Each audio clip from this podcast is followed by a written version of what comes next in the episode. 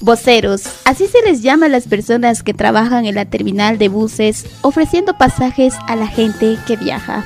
Ellos, cada día, con sus gritos, se ganan el pan y están vestidos con el chaleco de la empresa de buses y acompañados con un cuaderno pequeño y lapicero. ¿Cuántos años ya lleva trabajando en la terminal? Estoy cinco meses en esta empresa.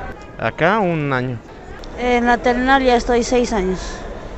¿Desde qué horario empieza a trabajar?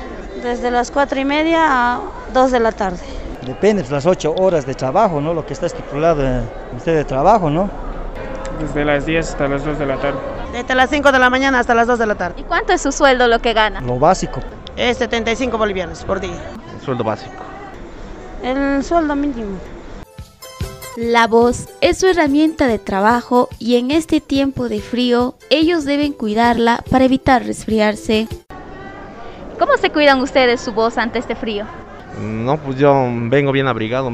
Una chalina, un, un chulo y una chamarra. Con cítricos, jugos, cítricos, pastillitas. Fácil, con las medicinas caseras, más que todo, más que las farmacéuticas, las caseras son los más efectivos. Con bufanda, pues. ya solamente con eso y, y naranja tengo que consumir más. Quizá eh, mi garganta es muy rota. ¿Tienes seguridad en tu ambiente de trabajo? No, no, no tenemos seguro. Sí.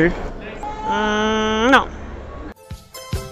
Como estas personas que trabajan con su voz, muchos de los voceros, hombres y mujeres, reflejan su esfuerzo diario en la terminal de buses para vender mayor cantidad de pasajes y cumplir con todos los requerimientos de la empresa. Un día que no venden es un día triste para ellos. Valoremos su trabajo para la Fuente Ciudadana Fanny Beizaga de Radio Cachaparlaspa, Herbol, Cochabamba.